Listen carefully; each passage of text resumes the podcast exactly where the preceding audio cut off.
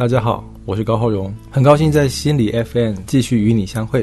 上次的节目中，我在介绍节目的栏目呢，提到了一本书作为我的推荐读物，是美国存在心理学之父罗洛梅他的一本书，叫做《爱与意志》。那罗洛梅呢，对于一般的听众可能有点陌生，但对学习心理的小伙伴来说，那我想这是我们认识人本主义心理学。一定要接触的人物而弗兰科·欧文·亚龙，同样是存在主义心理学的大师。那他们三个各有特色，呃，未来我们在节目中会陆续的介绍到。今天我们首先介绍的呢是罗洛梅。那选择先介绍罗洛梅的原因呢，主要在于他的哲学性很强。那我的意思并不是说一般人就不要去读了，因为太难读了，我不懂哲学。相反的呢，正是通过这样子的著作，我们可以去理解。一个心理学的著作跟所谓的鸡汤文到底有什么样的差异？一个心理学著作跟所谓的新普书又有什么样的差异？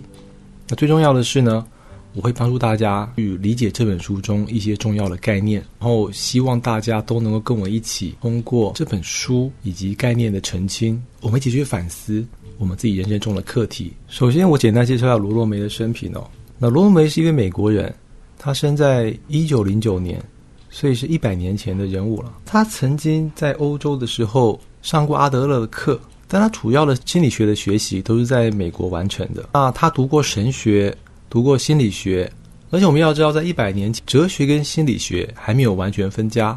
譬如我举个例好了，台湾历史最悠久的哲学系是天主教辅仁大学的辅仁哲学系，辅仁哲学系有心理系。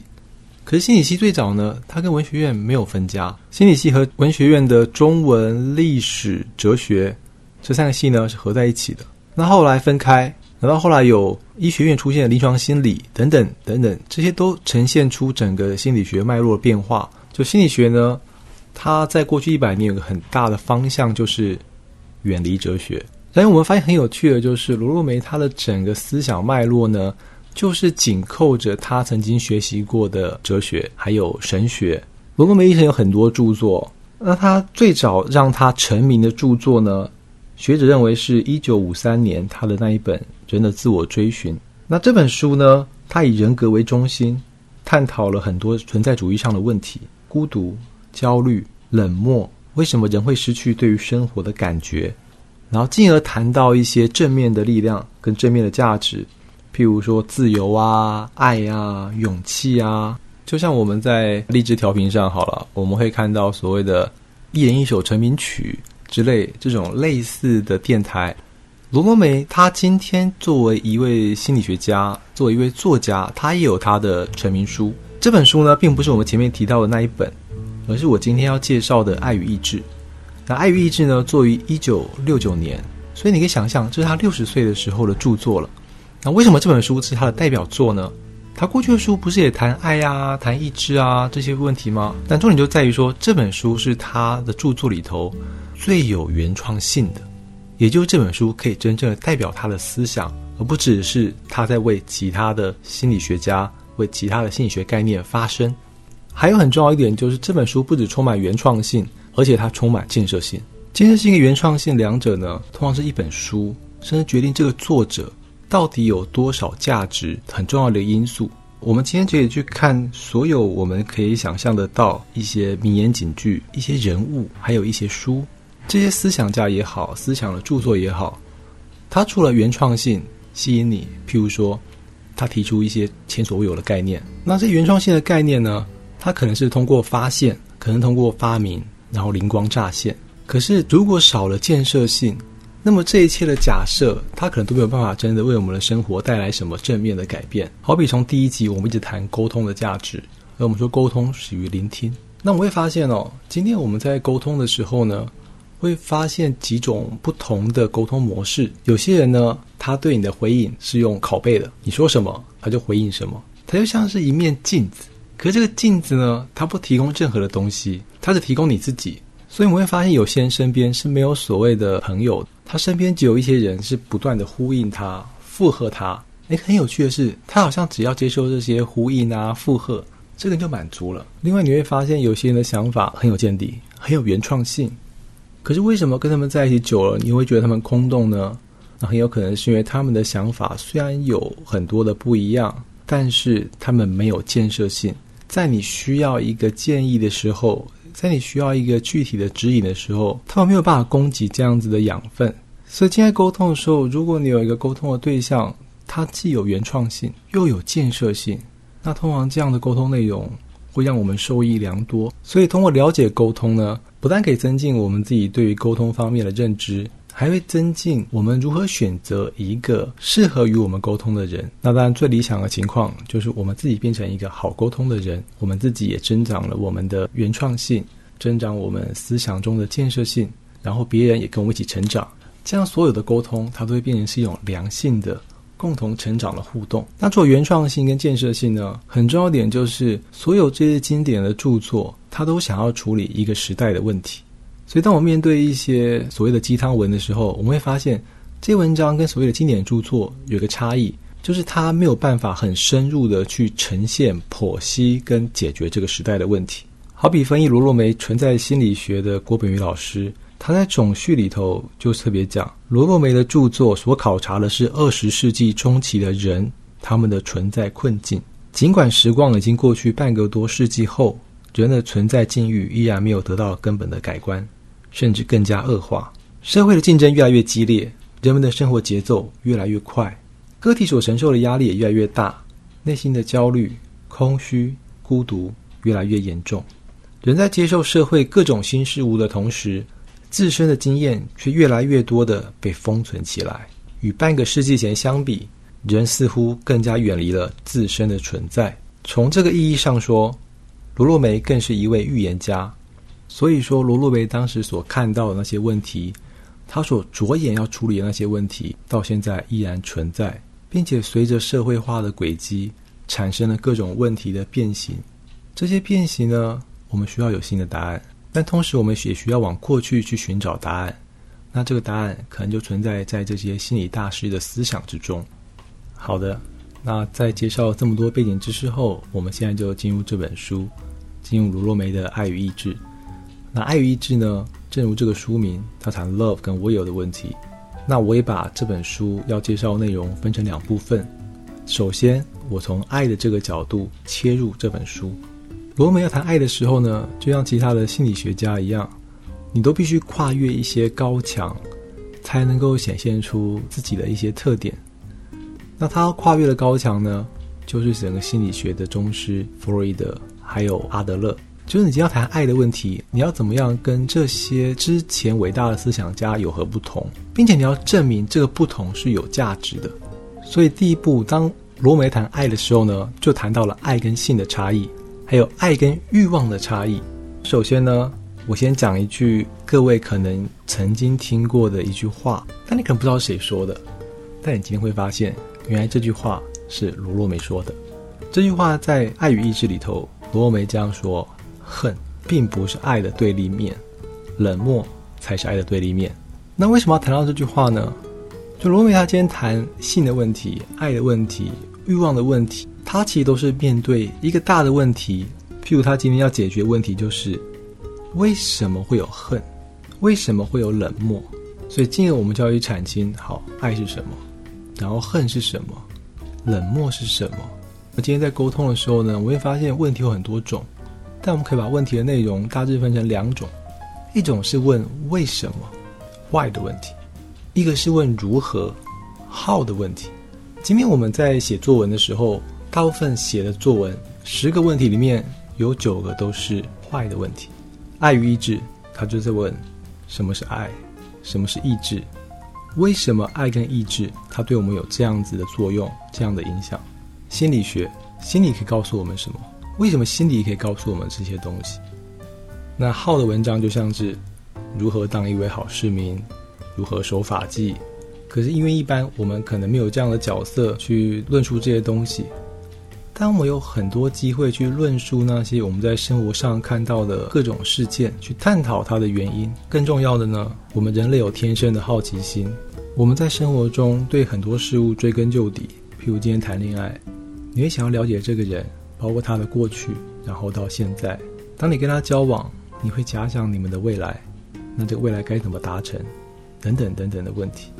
可是要解决好的问题并不容易，必须有些实际上的能力、实际上的见识。所以今天不管是沟通或写作，我们都必须去做两件事：一个解决坏的问题，一个解决好的问题。对罗洛姆来说，这个坏的问题就是要越过弗洛伊德这座大山。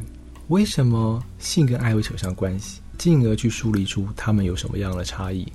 然后在这样一个充分的基础上，他再去谈好我们如何通过爱而不是性作为解决我们生活问题的主要方式。罗梅他并不完全的反对弗洛伊德理论，他始终认为呢性跟爱不能分离。进一步的说，是性不能跟爱欲分离。性一旦脱离了爱欲呢，就会丧失自身的活力，丧失对未来的想象和创造，丧失内在的激情。那最终可能就会导致性冷淡、性无能，或者说就会导致一个人他在生活上欠缺一个往前的动力。那性跟爱的最大差异在哪呢？一个差异是目的上的差异。在罗梅看来呢，性欲是一种来自后方的一种推动力，而爱欲是一种来自前方的召唤。性欲它所根源的是所谓的理由，爱欲则是跟目的相关联。这边可能有些人就会搞不清楚，说到底这个理由跟目的有什么样的不同呢？今天性跟爱，它同样都是人的本能，但我们可以回想一下，今天性，它是一种内在的本能，没错。可是往往呢，当我们得到性的快感以后，我们就舒服了。罗罗梅的讲法就是，你达到了满足与松弛的状态之后呢，就没有之后了。所以性的理由是什么？就是你需要满足，达到高潮。然后得到最后的松弛，他就完成了一系列生物性的生殖性的行为。可是爱欲不同，爱欲的目的呢是欲求、渴望，渴望什么？渴望拓展你的生命，建功立业啊，跟一个人建立更长久的关系啊。所以它是一种生命的寻找和扩张。罗伯梅自己对理由和目的有他自己的一套解释。他说，理由是对于过去的考虑。我们通过这些理由可以解释你为什么这样做。好比今天，你今天要读哲学系，你爸妈一定问啊，为什么你要读哲学系？那你必须告诉他这个理由。那这个理由背后的成因跟动机呢，往往来自于我们过去的许多经验。你可能受到某一本书的影响，你可能哦跟某个学长聊天的时候发现，哎，哲学很有趣，或者说你今天做错事了，老师会怎么问你？你今天为什么迟到？你的理由是什么？那这个理由是已经发生过的事成为理由，也就是你现在为什么这样做，它是来自于过去你的想法。那目的完全不同哦，目的是你这样做所要达到的目标，所以理由跟目的它是互相结合的，它又像是一条时间的线，通过它们，我们才能够从想象化为现实，然后参与过去到现在以及铸造未来的这个过程。那在罗梅看来呢，这个过程就是一种积极的爱的过程。所以光有性够不够？不够。但你可以没有性吗？不行啊！你做事情有一个理由，有个过去，有过去的你，才有现在的你。有性里面的这些冲动、这些能量，它和爱欲结合，我们的生命才由此而开展。那没有性行为，人就活不下去吗？这些性行为模式中的潜在动机是什么？所以这边罗梅他提出了。在性之前，还有另外一个动力。这个动力，罗梅认为就是一种人想要证明自身存在这样子的一个动机。那你说，我从来没有想过要去特别证明自己的存在啊？真的是这样吗？你可以回想一下，从小到大，在父母跟前，在长辈跟前，在同才面前，那种被忽视的感觉是什么？所以，我们回头看前面，我们提到。罗罗梅所说的那一句名言：“恨并不是爱的对立面，冷漠才是爱的对立面。”这个冷漠到底是什么意思？这个冷漠并不是指一般生活中你跟你女朋友吵架了，你们冷战个五天，互相不讲话，这叫冷漠。为什么呢？因为你们这个行动本身其实是热烈的，是因为你们彼此在乎，你们才吵架。所以今天我们在教育里面有谈所谓的冲突。那有学者把冲突分为负性的冲突跟正性的冲突。那正性的冲突就像是情侣夫妻有时候吵架，这个吵架不是为了决裂，而是为了理解彼此，把很多没有讲的话说出来。这不是冷漠。真正的冷漠是你今天的存在完全被忽略了。你走进教室，有来没来，老师都不知道。所以为什么恨不是爱的对立面？因为恨尽管带来冲突，可能让你不舒服的事情，但如果背后没有一个情感作为推动力，这件事不会发生。可是冷漠这种对于存在的忽视，它是一种爱不存在、感情不存在的状态。你对他可有可无了，他连讨厌你这件事情，他都不需要做。另外，这句话不只是对人与人的关系说的，还包括你和你自己的关系。今天你对你自己有所不满，这种感受并不好。譬如你今天很想要做一个专案，可是你没做成，别人做成了，你会嫉妒，你会痛苦，你会对自己那么无能感到愤怒。但至少这些表现呈现说你是在乎你自己的。可是有些人他已经忘了在乎自己是什么感觉了，他完全不去聆听他内在的声音了，他自己都不认得他自己了，进而最后这个生命存在好像可有可无了。所以一个强烈的情绪可能会导致一个人想不开。当这个强烈的情绪强烈到一个极度冰冷的状态，我爱这个世界上。没有人在乎，连他自己都不在乎的时候，那他可能就会做结束生命这样子的一件事。一般在咨询中哦，我们首先都要先体察来访者他的情绪问题，在他情绪问题没有得到抚平之前，你没有办法跟他进行任何理性的沟通。那这个抚平呢，不是说哦帮助来访者把他心感压抑下来，而是一种疏导，并且在疏导过程中，我们去解读这个情绪。因为情绪背后是有情感的，而情感背后有一个理由，他为什么会如此不开心？他为什么会伤心？为什么会难过？除了别人造成的原因，最重要是他自己内心的观念，他自己内心的想法。所以，当罗尔梅谈理由与目的的时候，这个完全可以运用在我们的沟通之中。当你今天和另外一个人沟通不良的时候，你可以想想。他为什么会这样？追出他的理由，然后从理由连接到现在啊，现在的情绪问题。可这情绪问题背后呢，它可能导向的是未来的一个目的。如果你可以把理由、当前的问题跟未来他的这个目的结合在一起，很可能你们会理清很多你们之前的误会。譬如我最后讲个故事，我小时候读过史怀哲的传记。那史怀哲的传记里头呢，讲到史怀哲小时候很喜欢打架。那史怀哲家呢，他的父亲是一位牧师。那在当时这个战乱的背景中，其实很多人是生活条件非常差的。但因为史怀哲的父亲是牧师的关系，所以他可能得到了一些教会的帮助，能够一个礼拜喝一次有肉的汤。那史怀哲平常小时候很调皮啊，跟同学打架。啊。有一次，他把一个经常打赢他的同学打倒在地，然后正想要给他致命一击的时候，那个同学讲了一句话，他说：“如果我一个礼拜跟你一样可以喝一次牛肉汤，我就不会打输你。”那句话让史怀哲很震撼啊！他以前打架就是打架，可是因为那句话，他后来很长一段时间他都不喝有肉的汤。他父亲就很生气啊，肉是在这么艰困的时候这么宝贵的东西。我煮的汤你这样不吃，这不浪费吗？可当你去追溯孩子的理由的时候，你会发现，这一个表面上叛逆的行为，其实背后是有一个很美好的理由的。这个理由来自人与人之间的同理心与同情心。通过这样的同理心与同情心，使外子看到我自己，原来我打架打赢别人不是我强大，那个人打输我，也不是因为他弱小。那从存在心理学的观点来看。